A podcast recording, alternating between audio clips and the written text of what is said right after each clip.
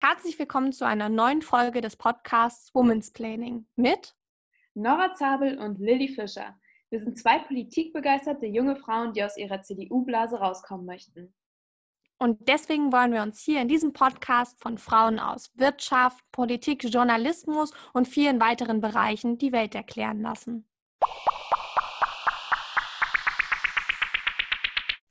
Heute haben wir mal wieder eine Journalistin bei uns im Podcast zu Gast. Nora, wen stellst du uns heute vor?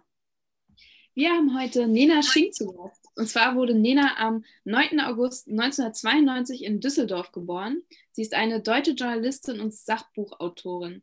Sie hat ein gerade für unsere Generation sehr ernstzunehmendes und spannendes Buch geschrieben, und zwar Unfollow, wie Instagram unser Leben zerstört. Darüber müssen wir heute unbedingt reden, liebe Nena. Doch bevor Lena dieses Buch geschrieben hat, studierte sie Wirtschaft, Recht und internationale Beziehungen an der Universität Maastricht. Neben ihrem Studium machte sie Praktika beim Handelsblatt und beim Fokus. Zuletzt war sie für das Portal Orange bei Handelsblatt tätig und als Reporterin für die Bunte.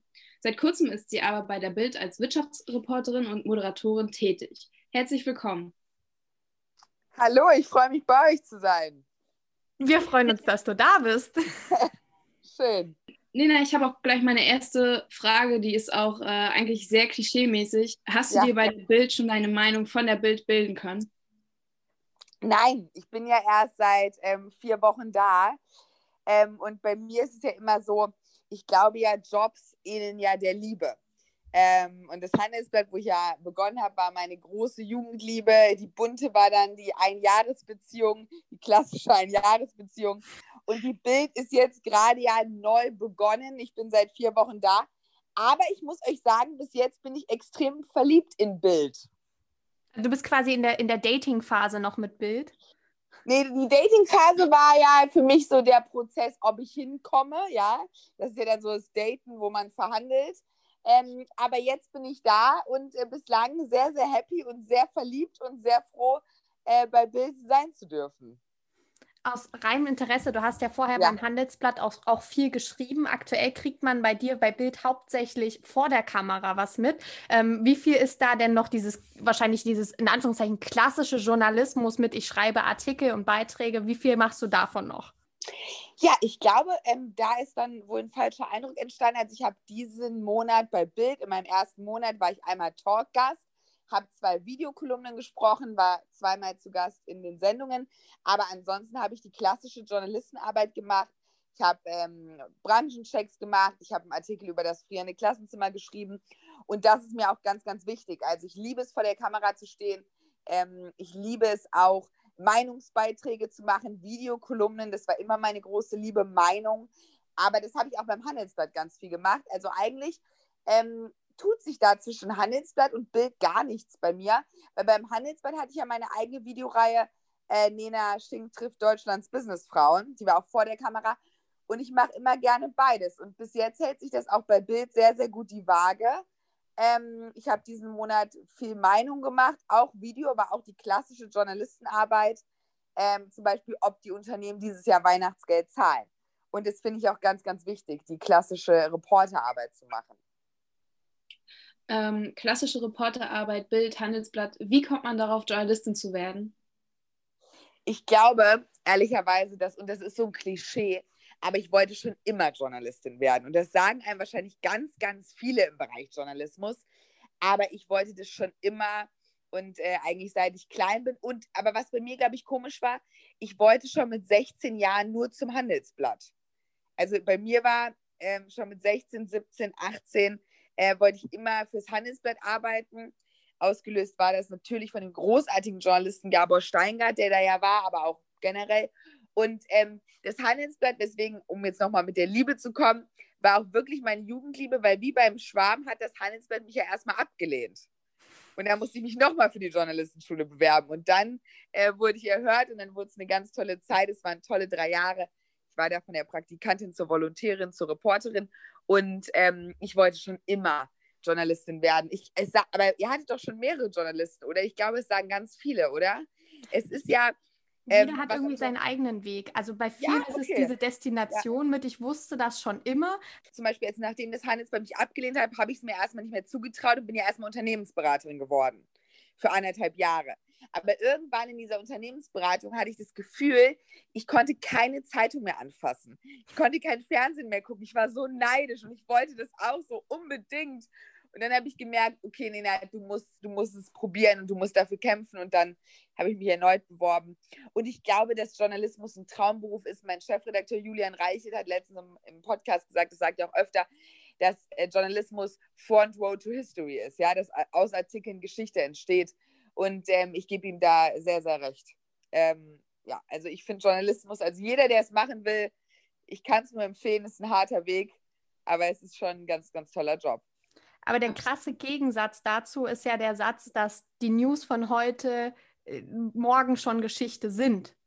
Ja. ja? Auch da, ich glaube, auch das ist definitiv wahr.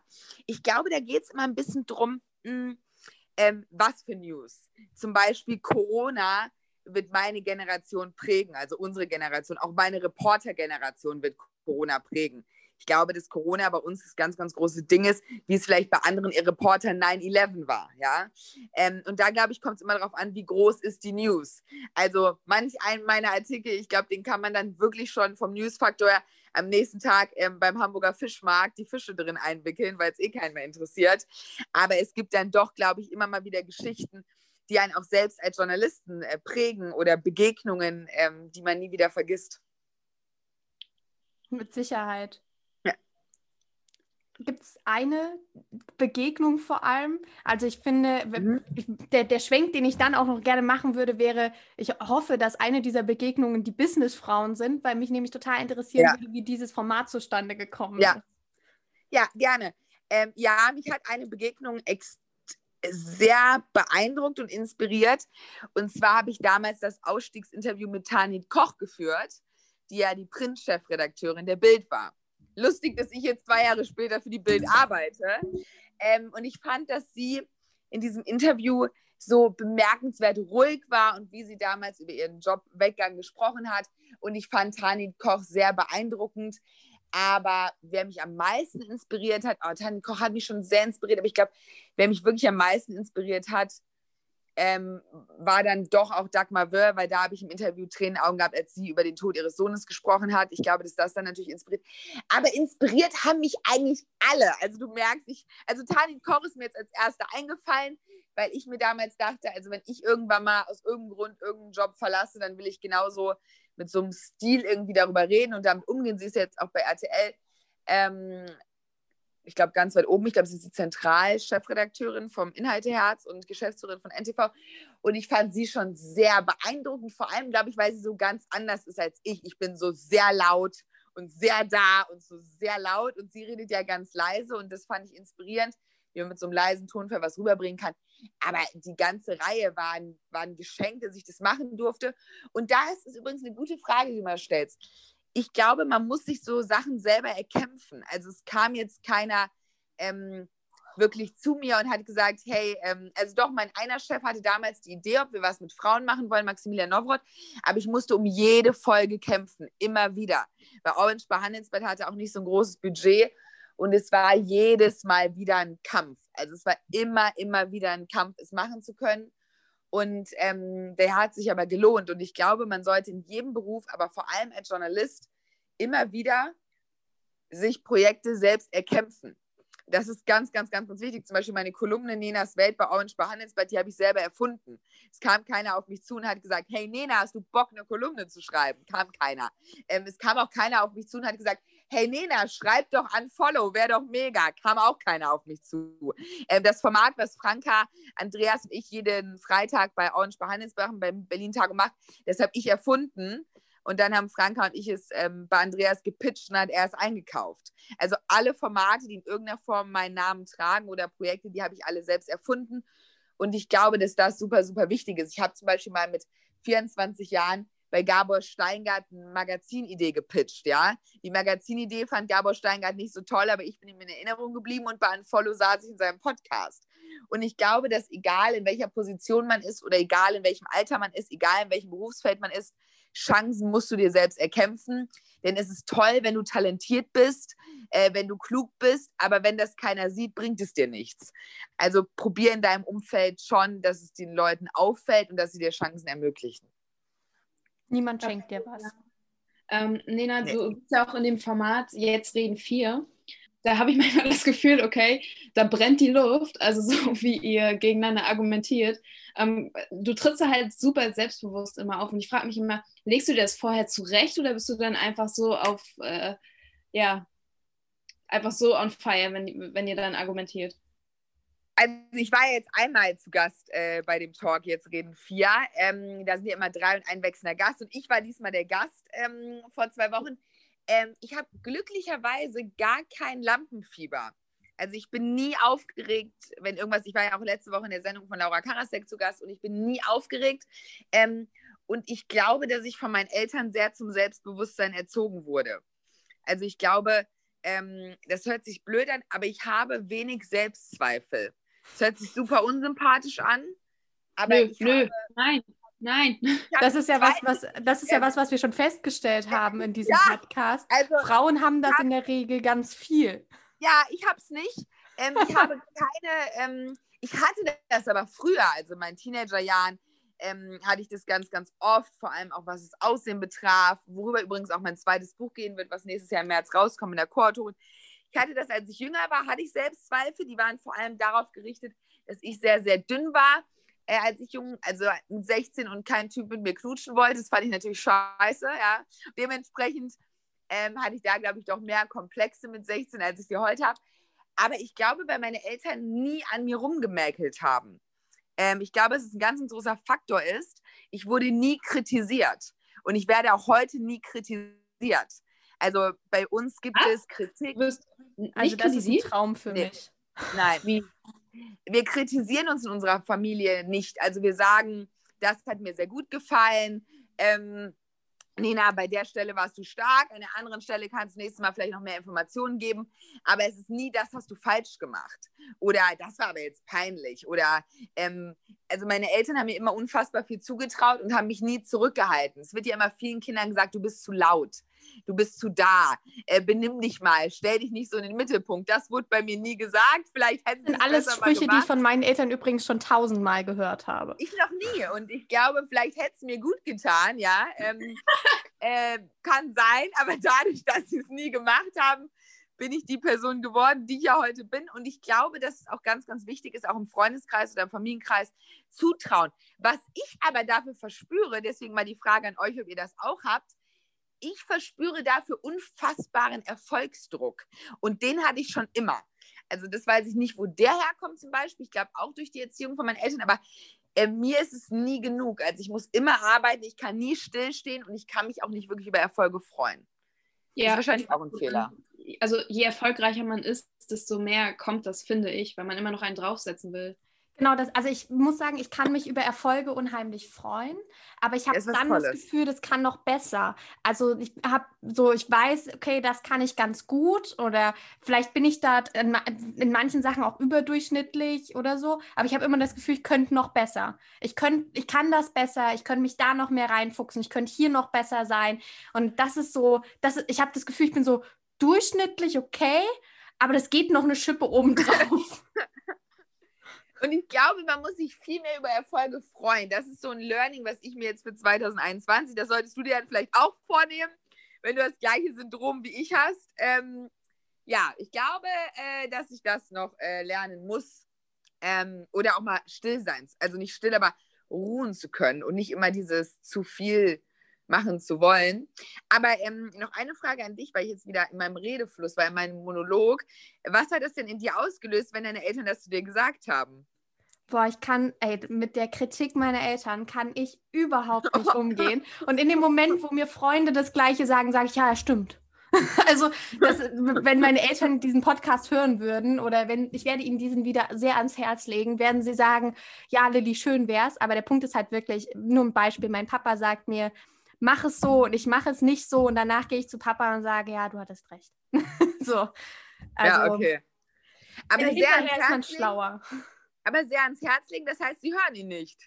Na, meine Mama hört äh, gerne mal rein. Mein Papa hört gar keine Podcasts und da kriege okay. ich ihn leider auch nicht von meinem überzeugt. Da musst du aber mit ihm reden, weil ihr habt ja mich auf das Selbstbewusstsein angesprochen. Meine Eltern konsumieren alles. Die werden sich diesen Podcast beide bis zum Ende anhören. Dann Ähm, liebe Grüße gehen raus an Ninas Eltern. Nein, aber es ist wirklich so. Also die konsumieren alles, bis auf das letzte Fitzelchen. Äh, da, dafür habe ich Erfolgsdruck von zu Hause sehr großen. so, also es gibt immer, immer positiv, negativ. Zum Beispiel saß ich im Zug am Freitag, habe ähm, irgendwie gepostet, dass ich mich sehr auf zu Hause freue und dann kam von meinem Vater, was macht dein Buch? Und ähm, so, also, oder wenn irgendwas erzähle, ja, wie läuft es denn mit deinem Buch? Wie läuft es jetzt bei der Bild? Ja, schön, deine Videokolumne, was kommt als nächstes? Also, so, es gibt immer Ja, aber- äh, Segen und Fluch zugleich. Mich würde da total interessieren, steckst du dir Ziele oder arbeitest du, arbeitest du und freust dich, wenn da irgendwo ein Erfolg bei rauskommt? Weil ich habe, wenn ich nur arbeite und da sind gute Momente dabei, das ist die eine Sache, aber auf ein Ziel hinarbeiten und das zu erreichen, das ist für mich dann schon irgendwo erfüllender. Ähm, oh, das ist schwierig. Also, ich glaube, mein Leben, also ich habe natürlich Ziele und Träume und Wünsche. Die sollte man, glaube ich, auch haben und die muss man, ich, ich, ich, jedes Jahr schreibe ich mir eigentlich meine Ziele für das Jahr auf. Oh, Die ich, ähm, so zum Beispiel, ich hasse es ja immer, wenn Leute das dann so, so ähm, oberflächlich sagen. Also, mein Ziel für 2021 ist Top 5 Pretty Happy von meinem zweiten Buch, an Follower Top 10, mein Ziel, was ich mir selbst gesetzt habe für Pretty Happy im März, ist die Top 5 auf der Spiegel Bestsellerliste. Let's see, ob es klappt. Mein Ziel für 2021 ist, dass ich noch mehr vor der Kamera machen werde, ähm, weil mir das unfassbaren Spaß macht und dass ich noch besser werde und vor allem anfangen werde, viel zu moderieren. Das ist mein Ziel für 2021. Und irgendwann ähm, ist natürlich mein Ziel, und ich finde es schwachsinnig, wenn immer Leute sagen, das wäre nicht bei ihnen so, äh, mein Ziel ist schon irgendwann, ähm, dass ich die Chefredaktion von irgendeinem Medium innehabe. So, das sind die, meine Lebensziele. Die soll man aber eigentlich nicht so laut sagen, übrigens. Es ist immer, wird immer Ja. geraten, dass man es nicht macht. Aber ich hasse das immer, wenn ich irgendwen gefragt habe und der hat dann gesagt, ja, ich habe Ziele, die ich erreichen will. Der hat mir nie die Ziele gesagt. Also das sind meine Ziele. Und meine Ziele sind oft äh, beruflicher Natur, was ich aber auch mal ändern muss. Ähm, aber ich, ich, ich setze mir schon Ziele, ja. Also das sind die für nächstes Jahr. Und Ich wie viele gra- Instagram-Follower möchtest du im nächsten Jahr bekommen? Ah, war es deine Frage? Ich sehe gerade. Ähm, sehe ich glaube nur, ich beide, habe ja? nur, nur zwischen die Beine gekriegt. Alter, Mann! Okay, okay sorry. Ähm, Instagram-Follower sind mir so dermaßen egal, also da brauche ich keinen einzigen mehr. Keinen. Mein Profil ist ja auch privat und ähm, ich nehme natürlich Leute an, weil ich will Frauen ja auch inspirieren, aber ähm, und das, das Problem ist, was ich an meinem Profil schon merke, weswegen ich jetzt auch, ähm, ich poste ja nichts Privates mehr auf meinem Account. Also man sieht meinen Verlobten nicht. Ich habe übrigens auch unsere Verlobung nicht gepostet. Kann ja aber jetzt drüber reden, weil die ist jetzt ein halbes Jahr her. Jetzt weiß es eh schon jeder. Vor zwei Jahren, als ich noch so viel auf Instagram war, hätte ich sie definitiv direkt gepostet und mir die realen Momente kaputt gemacht. Ähm, aber da mir natürlich schon auf Instagram ähm, Leute folgen, ist mein Instagram super. Also es ist eigentlich überhaupt nicht mehr privat. Also dementsprechend, ich könnte es auch öffentlich stellen, weil ich, ich mache da eh nichts Privates mehr drauf. Also gar nichts. Früher war ich aber ganz schlimm, habe auch den ein oder anderen peinlichen Moment geteilt. Darüber geht ja mein erstes Buch. Ich dachte gerade bei deinen Lebenszielen, als du erzählt hast, als du dann meintest, ja, das spricht keiner aus, dachte ich, sa- sagst du so, ja, mit 30 will ich eine Familie und ein Haus haben. Hast du gedacht, dass ich das sage? Ja, irgendwie schon so. Aber dann hast du ja gesagt, nee, meine Ziele sind alle beruflicher Natur. Und dann Ja. dachte ich mir auch, na, okay, da kommt nichts mehr. Aber ich hatte das Ziel auch nie. Ähm, ich hatte immer berufliche Ziele, schon als ich ganz, ganz klein war. Und nie, ich habe nie davon geträumt, ein Haus, einen Mann, einen Hund und zwei Kinder zu haben. Das war nie ein Lebensziel von mir. Bist, bist vielleicht habe ich es irgendwann, aber ähm, meine Freundinnen sagen immer aus Scherz, sie würden mich eher Wein trinkend, rauchend in irgendeiner Stadt schreiben sehen, als äh, mit dem Hund und dem Mann und dem Kind. Aber ich bin ja verlobt und dementsprechend werde ich bestimmt auch in den nächsten zwei Jahren heiraten, aber nicht während Corona. Deswegen vor Ja. 30 wird es nichts mehr. Ich bin ja schon 28. Bist, also das wird nichts mehr. bist, bist du in der Stadt oder auf dem Dorf groß geworden? In der Stadt, oder? Nee, ich bin ähm, auf dem Dorf groß geworden, aber ganz, ganz nah an Düsseldorf ran. Und meine ganze Jugend hat sich nur in Düsseldorf abgespielt. Ah, okay. Deswegen äh, würde ich sagen, dass ich ein Stadtkind bin. Ich liebe die Stadt auch mehr als das Dorfleben und lebe sehr gerne in der Stadt. Ich lebe ja auch in Düsseldorf mitten in der Innenstadt und jetzt in Berlin lebe ich hier auch in Mitte. Und ähm, ja, ich, ich glaube, das ist wirklich das Problem mit diesem, dass ich nie still sein kann. Also ich, ich hasse Ruhe, mich macht Ruhe nervös, ich werde aggressiv, wenn es ruhig ist. Ich muss immer irgendwas erleben. Aber wie ist das denn bei euch? Äh, auf dem Dorf groß geworden, wollte mit äh, 18, dann mit 30 Haus, Kind und. Ähm, Nein! Doch, doch, doch, aber dann irgendwann so gemerkt, oh, äh, ist doch gar nicht so erfüllend, wie man dachte und jetzt eben halt auch eher beruflicher Natur. Obwohl, vielleicht ist das sehr erfüllend. Also ich habe heute erst wieder ein Interview mit Giovanni Di Lorenzo gelesen, ja. ähm, der gesagt hat, bei jedem beruflichen Erfolg, den er, also ist ja der Zeit, für alle die Hörer, die es nicht wissen, ist der Zeit-Chefredakteur, der ähm, ja auch da bei 3 nach 9 moderiert. Und Giovanni Di Lorenzo ähm, hat gesagt, dass er immer dachte, dass Beruf dich wärmt und dass er bei jedem beruflichen Erfolg gemerkt hat, dass sich der Beruf eben doch nicht wärmt und nicht glücklich macht. Und meine Mutter hat mal gesagt, als ich so viel gereist bin, äh, während der Promotour für Unfollow, hat sie mir mal gesagt, ähm, die Familie kann dir die Welt ersetzen, aber die Welt kann dir nicht deine Familie ersetzen, Nena. Und ich glaube, einen Mittelweg zu finden, ist wahrscheinlich am Ende das, was glücklich macht das ist, man hat ja wie, wie Pfeiler. Ich glaube, um glücklich zu werden im Leben, braucht man verschiedene Eckpfeiler. Liebe, Freundschaft, Erfolg. Und ich glaube, wenn zwei von diesen dreien aber wegbrechen, steht man ziemlich blöd da. Und deswegen glaube ich, sollte man immer eine gewisse Basis haben aus Familie, Freundschaft und Erfolg. Ich glaube auch, dass eins von den dreien nur zu haben nicht glücklich macht. Ja, absolut. Deswegen halt vielleicht doch an deinem Traum fest. Du bist ja jünger als ich. Ich finde es ja eh sehr beeindruckend, in welchem Alter ihr schon diesen Podcast hier macht. Dementsprechend, vielleicht setzt du es dir doch mit der 30. Ja, ich bin ja sowieso noch in der Findungsphase. Also ich gebe mir jetzt noch so drei, vier Jahre und dann ähm, wäre es schon cool, wenn ich wüsste, was ich, was ich möchte. Das, mit 27, ja. Ich glaube, das ist okay. Wahrscheinlich. Ich fühle mich jetzt mit 28 steinalt. Das ist aber auch okay. Krass, du bist erst 28, stimmt. Ja.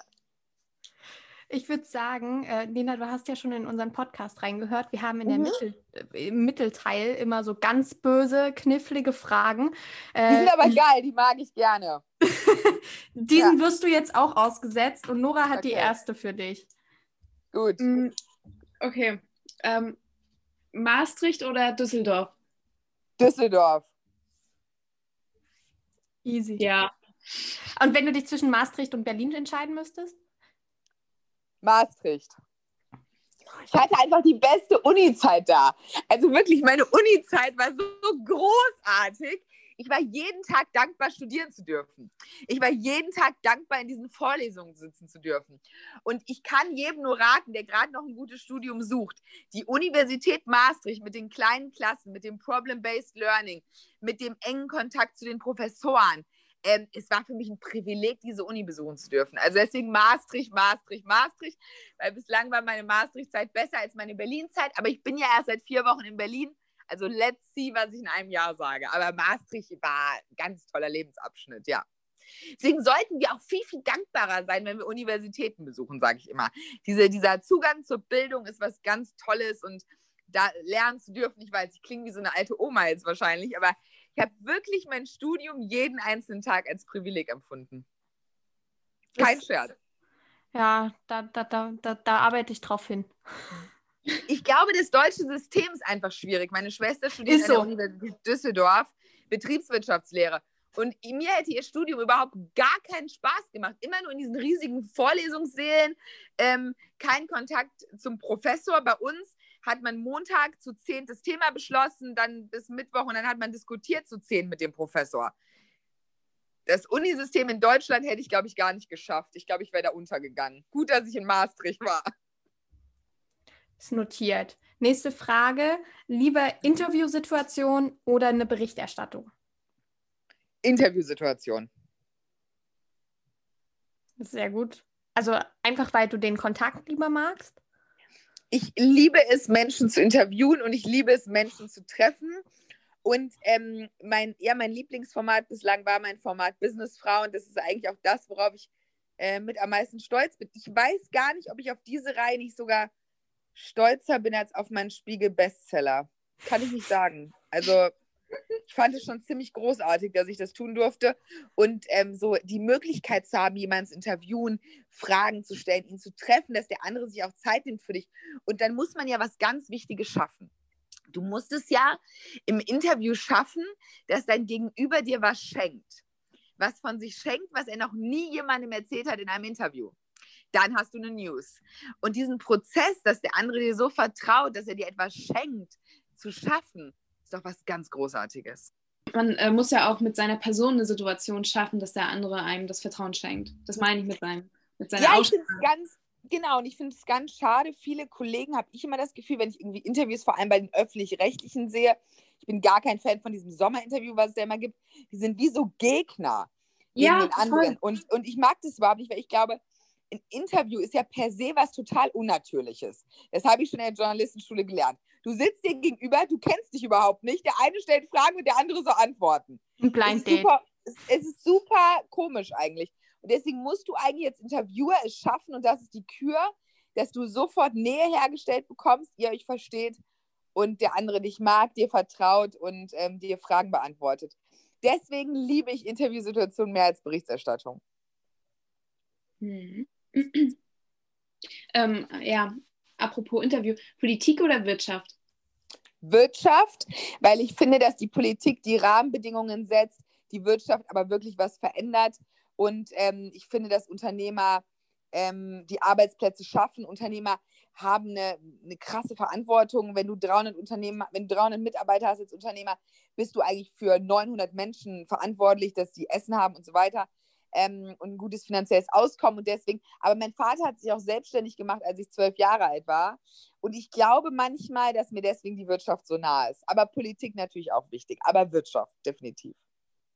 Ja, wir hatten das mit Verena Pauster auch besprochen und sie meinte halt auch, in der Wirtschaft gibt es halt auch nicht diese Zwänge, die es in der Politik gibt. Du kannst quasi alles erfinden, solange es irgendwie auf, auf dem Boden unseres Grundgesetzes ist. So.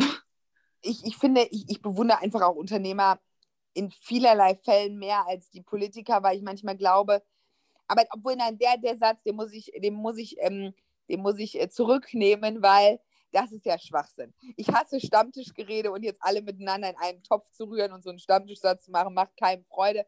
Ich finde einfach, dass Unternehmer sehr, sehr viel Verantwortung tragen und vor allem Familienunternehmen finde ich super spannend.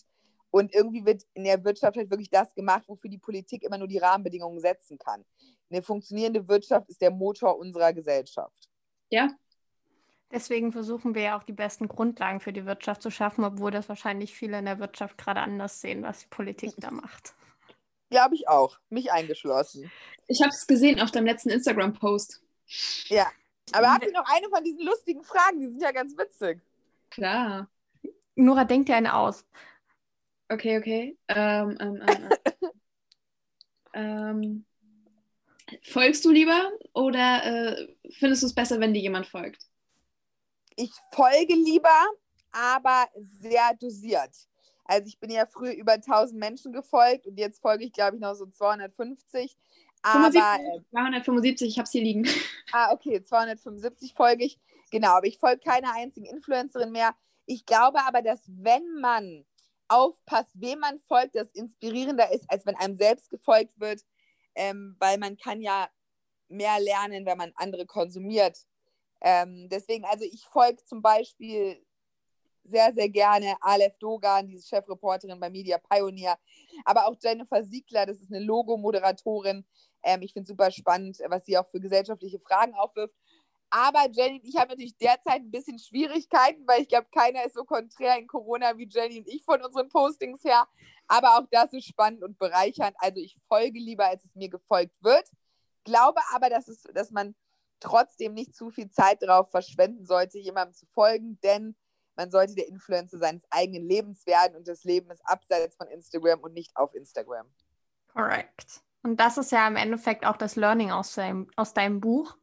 Ähm, ja. Dass man sich nicht unbedingt überall auf eine Wassermelone draufschmeißen muss, nee, in Form genau. einer Luftmatratze, sondern ähm, dass es viel schöner ist, den Moment so zu leben, wie er ist. Und äh, ich finde es total also ich habe tatsächlich in der Mitte von deinem Buch kurz das Gefühl gehabt, am Ende trennt sich dein Freund von dir, weil du jetzt diese Influencer-Karriere so machst und der das bestimmt auch nicht so toll fand. Umso schöner, dass es jetzt dein Verlobter ist. Genau, genau, genau. Ah, ich glaube, er hätte sich sogar auch von mir getrennt. Es war ja glücklicherweise ein Experiment, wo ich halt danach weitergemacht habe. Es war ein journalistischer Selbstversuch. Aber ich glaube, wenn wir nicht schon seit zehn Jahren zusammen gewesen wären, oder damals waren wir es dann seit sieben, dann wäre es nicht so gut gegangen. Also dementsprechend, ähm, ja, ist jetzt glücklicherweise mein Verlobter, aber das fand er alles nicht so toll. Und auch heute glaube ich, wie viele Momente man sich kaputt macht, weil die Menschen im Umfeld einen dank Instagram komisch finden, das weiß man gar nicht oft. Und äh, nochmal auch an alle, vor allem jüngere Frauen da draußen, überlegt euch zehnmal, ob ihr ein Bikini-Bild von euch postet. Ich glaube, man sollte keine Bikini-Bilder von sich auf Instagram stellen. Das glaube ich auch. Also ich glaube, dass heutzutage neue Arbeitgeber auch sehr viel Social Media Accounts durchgucken, bevor sie jemanden einstellen. Davon bin ich sehr überzeugt. Also ich weiß, dass es, also ich kenne einige, die das so machen. Allein deswegen sollte man das lassen.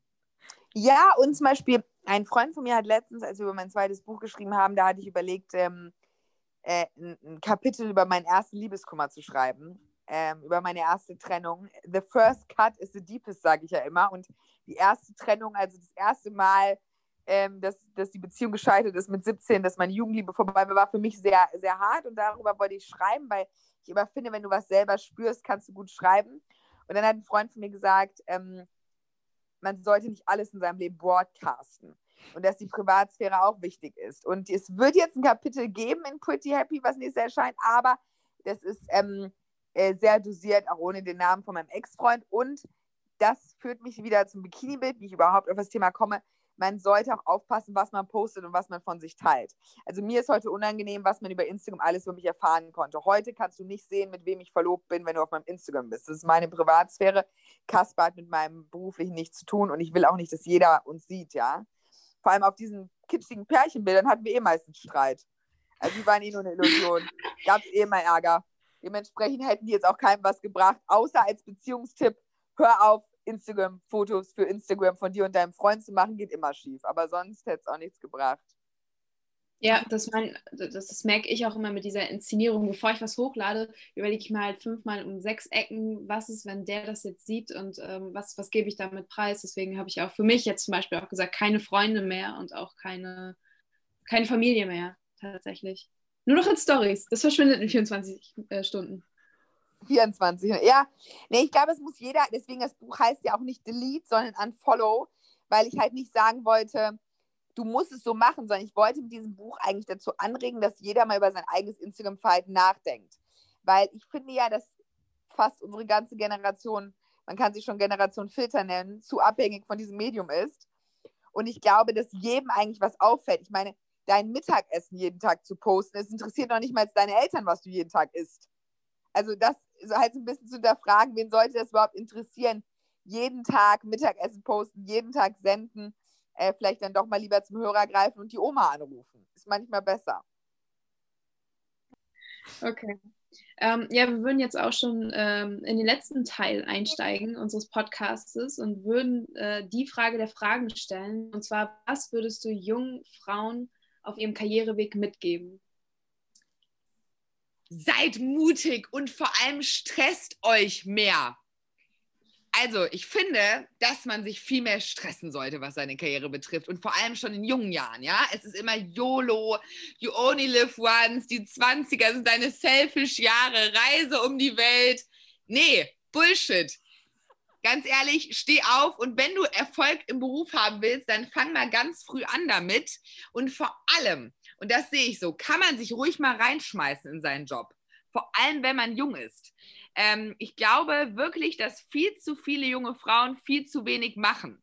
Denn ja, man muss aufpassen, dass man sich nicht überfordert und zu viel macht. Aber ich finde, mehr junge Frauen sollten auch mal aufpassen, dass sie nicht zu wenig machen. Weil wenn du dich in einem Beruf durchsetzen willst und dir ja auch was erobern willst, ähm, da musst du dich auch mal richtig reinschmeißen. Und das besonders, wenn du jung bist. Also ich kann nur für mich reden, ich habe immer extrem viel gearbeitet.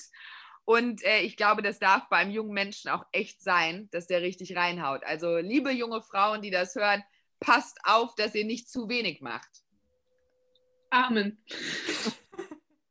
Krass, ich glaube, das habe ich, also ehrlich gesagt, das hat mir noch nie jemand geraten. Wenn dann was immer ah, Lilly, das ist ein Langstreckenlauf und kein Sprint. Du musst jetzt nicht gleich schon overpacen. Es ist ein Sprint. Es ist ein Sprint und es bleibt ein Sprint, wenn du wirklich richtig erfolgreich sein willst. Und ähm, bei mir zum Beispiel, ich bin jetzt, ich habe jetzt gerade mal so ein bisschen was, äh, wo ich sage, okay, das hat jetzt ganz gut geklappt in den letzten Jahren, aber es geht ja jetzt erst richtig los für die Ziele. Und ich glaube, man muss wirklich früh anfangen. Also diese YOLO-Scheiße da auf Instagram, ja. Unsere Generation ist eben viel zu faul. Ich nenne sie ja immer die Generation Filter. Ähm, ja, weniger mit der eigenen Optik beschäftigen, weniger mit den sozialen Medien, weniger. Äh, und übrigens, ich habe auch immer extrem viel gefeiert. Es geht auch beides, aber stresst euch mehr. Weil mit 19 oder auch mit 20, wenn du da schon anfängst, du bist allen anderen so überlegen.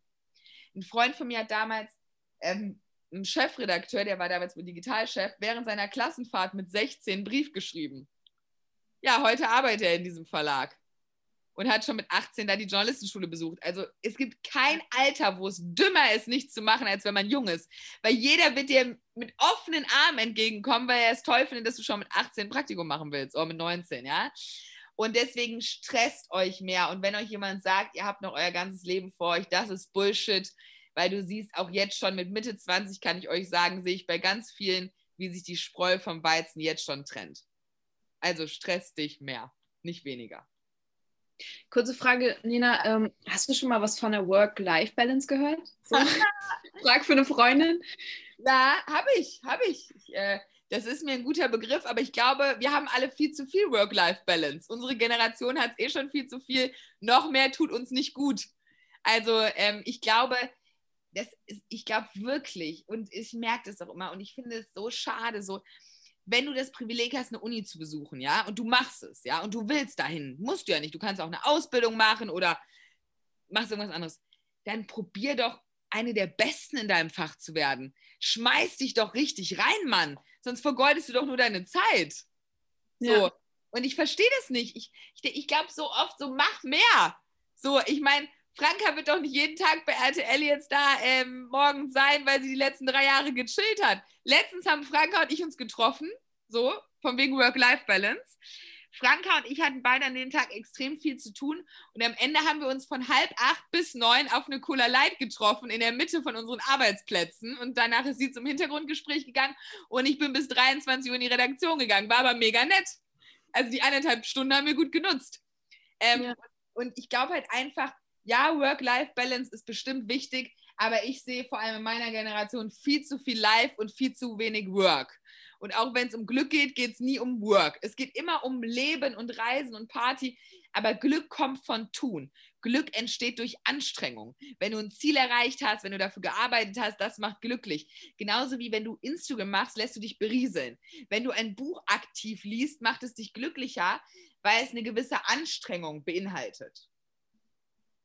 Ja, absolut klar. Bei Instagram, das scrollt man ja nur durch, aber ähm, ein Buch lesen ist ja noch was anderes. Ja, ja, Glück entsteht wirklich, das ist meine absolute Lebensphilosophie durch Anstrengung und durch Tun. Und wenn du so richtig im Flow bist und nicht auf die Uhr schaust und dich so richtig reinschmeißt in irgendwas, dann wirst du auch glücklich. Also ich glaube, ähm, ja, viel mehr Gas geben. Ich sehe wirklich viel zu wenige Vorbilder auch, wo ich sage, hey, du bist ein echtes Vorbild von deinem Arbeitsethos. Oft finde ich, dass es nicht so ist. Also ich denke, man sollte mehr machen, weil Chancen ähm, haben auch was mit Glück zu tun, ja. Ähm, mit Pech ist auch noch niemand reich geworden. Kein Startup funktioniert mit Pech und auch keine Karriere funktioniert mit Pech. Aber du kannst Glück oder Chancen, die sich dir ermöglichen, natürlich erhöhen, indem du arbeitest und fleißig bist. Und Fleiß ist wirklich, ähm, glaube ich, das Wichtigste, was man haben kann ähm, dass man fleißig ist und dass man sich bemüht und dass man nicht aufgibt. Also es gibt immer super krass ermüdende Tage, wo man dann denkt, also zum Beispiel diese Woche hatte ich eine super ermüdende Woche, wo ich Freitag im Zug saß und dachte, boah, endlich nach Hause, ja.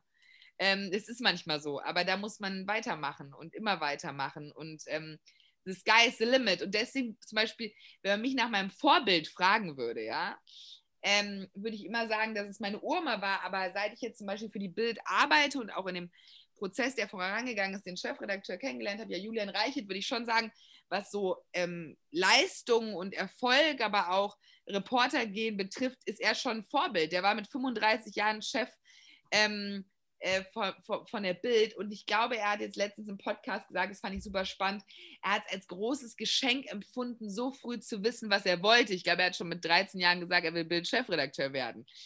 Und das ist, glaube ich, auch nochmal eine ganz wichtige Lehre, die ich jungen Frauen raten würde. Die klaue ich jetzt mal meinem Chefredakteur. Ähm, es ist cool, früh zu wissen, was man will. Und ich glaube, wenn man nicht weiß, was man will, später beruflich oder so, dann sollte man sich wirklich mal hinsetzen und darüber wirklich nachdenken, weil es macht viel mehr Spaß, auf ein Ziel hinzuarbeiten, als in die Luft zu arbeiten. Ja.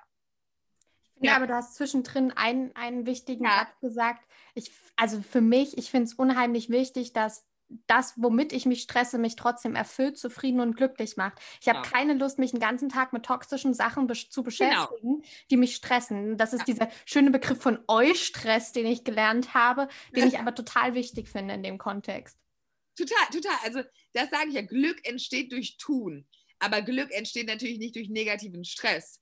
Und wenn du das Wort toxisch sagst, dann kann ich euch äh, auch den jungen Frauen sagen, solltet ihr euch in einer toxischen Liebesbeziehung befinden, egal wie schmerzhaft es ist, go, go, geh da raus. Also eine der wichtigsten Sachen war, auch wenn es schmerzlich war, die Trennung von meinem ersten Freund. Für uns beide. Er ist heute, wir haben zwar keinen Kontakt, aber er ist heute auch erfolgreich, wie ich nach seinem LinkedIn weiß. Wären wir in dieser toxischen, äh, wären wir, wär ich, wären wir dieser... Warte, warte, warte. Wie ich laut seinem LinkedIn weiß. Geil. Machen doch eh alle. Da brauchen wir uns doch hier nichts vorzumachen. Ähm, auf jeden Fall, wie ich laut seinem LinkedIn weiß, ist er heute auch erfolgreich. Und wären wir beide in dieser toxischen Liebesbeziehung geblieben, äh, wären wir nicht erfolgreich gewesen. Das war, glaube ich, die, die einzige Phase unseres Lebens, wo wir nur Schule geschwänzt haben. Aus uns wäre gar nichts geworden. Dementsprechend auch noch ein wichtiger Rat an junge Frauen da draußen. Wenn ihr in einer toxischen Liebesbeziehung seid, geht bloß weg. Das ist ja meistens auf beiden Seiten so. Also bei mir und meinem Ex-Freund war es auf beiden Seiten und da musst du gehen, um erfolgreich zu werden. Also stress dich mehr, weiß, was du willst und keine toxische Liebesbeziehung führen. Das sind die drei Glücksregeln von mir. Geil. Sehr gut. Machen wir.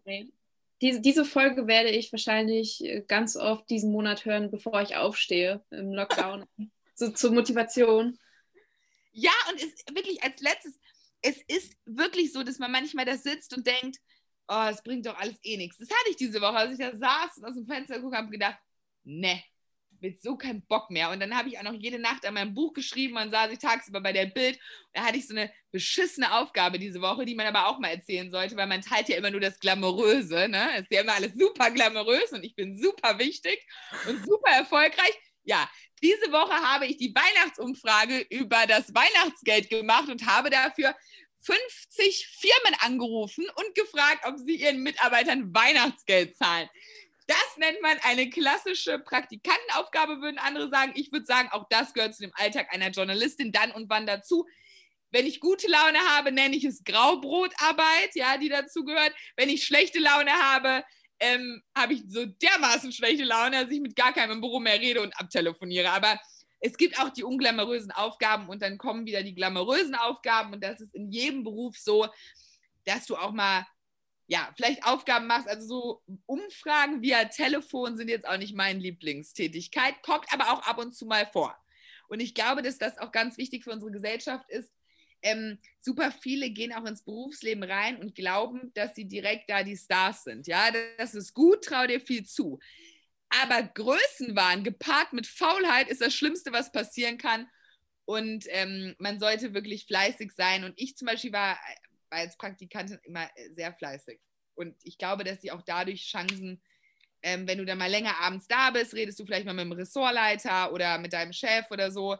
Und ähm, ich kann überhaupt nicht nachvollziehen, wenn Praktikanten nicht Höchstleistungen bringen. Aber da bin ich wahrscheinlich auch wieder zu stark fokussiert. Aber ich würde immer sagen, wenn du ein Praktikum irgendwo machst, guck mal, du, du gibst eh zwei Monate deines Lebens. Ja, also man gibt ja immer seine Zeit.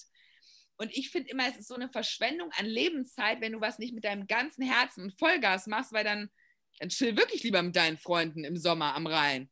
Aber ich habe zum Beispiel meine Sommer ähm, während meines Studiums nicht mit meinen Freunden am Rhein verbracht, sondern Praktika gemacht. Was für eine Verschwendung wäre das denn gewesen, wenn ich da immer um 17 Uhr den Griffel hätte fallen lassen?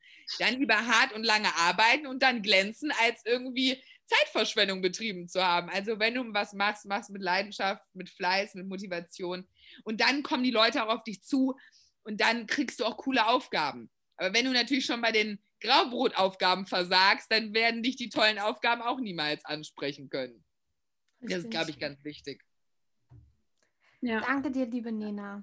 Ja, ja, es war mir eine große Freude und große Ehre bei euch im Podcast. Ich finde es ganz toll, weil ihr macht ja eigentlich das, was ich immer sage, dass ihr schon in so einem jungen Alter äh, sowas macht. Das ist ganz großartig.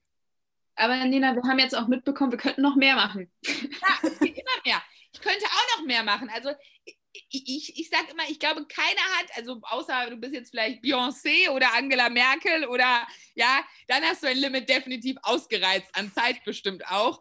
Ähm, aber ich verstehe auch nicht Leute, die immer andauernd gestresst sind. Ich bin auch manchmal gestresst, aber dann denke ich mir, also wenn du nicht Beyoncé heißt, hör auf der ganzen Welt zu erzählen, dass du gestresst bist, interessiert doch eh keinen.